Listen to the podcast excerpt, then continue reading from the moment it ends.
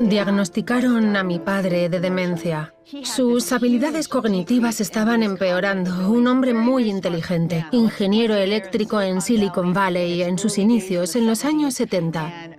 Y un día llegó a casa después de ir, como todas las tardes, a por su café a una cafetería cerca de casa, a solo unas siete calles de distancia, y le dijo a mi madre que le había costado encontrar el camino de vuelta.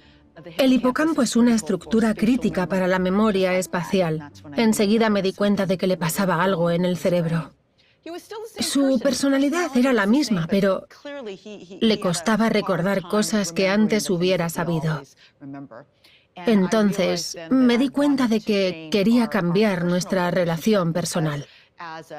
Como descendiente de tercera generación de japoamericanos, nuestra cultura es muy educada y amable, pero no muy afectuosa.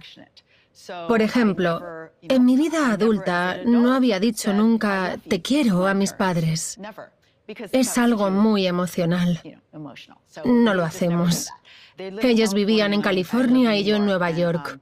Sabía que no podía empezar a decirlo como si nada cuando hablábamos por teléfono los domingos.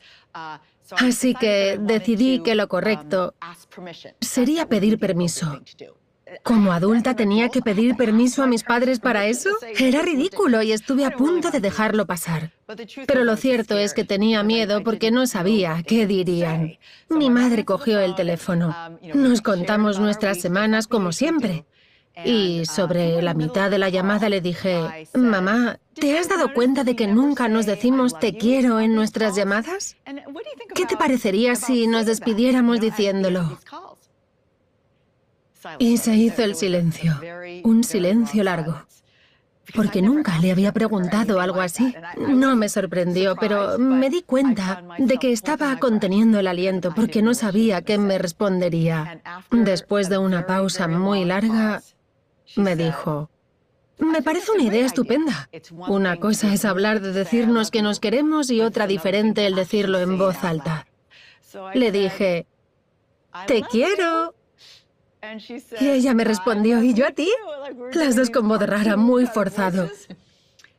Y creo que las dos pensamos, menos mal ya está.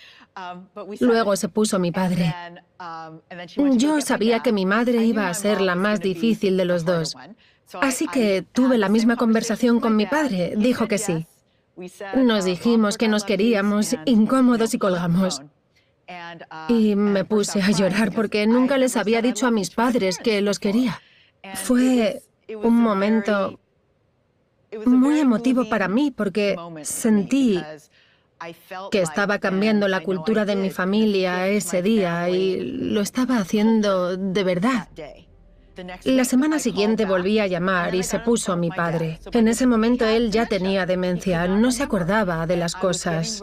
Yo ya me estaba preparando para recordarle que habíamos acordado decirnos que nos queríamos. Pero me sorprendió, porque ese domingo y todos los domingos después de aquello, él siempre se acordaba de decirme te quiero primero. Como neurocientífica especializada en la memoria, sé por qué. La resonancia emocional fortalece la memoria, incluso para alguien cuyo hipocampo no funciona bien. Por eso recordamos los momentos más felices y más tristes de nuestras vidas. Creo que para mi padre lo que hice fue memorable.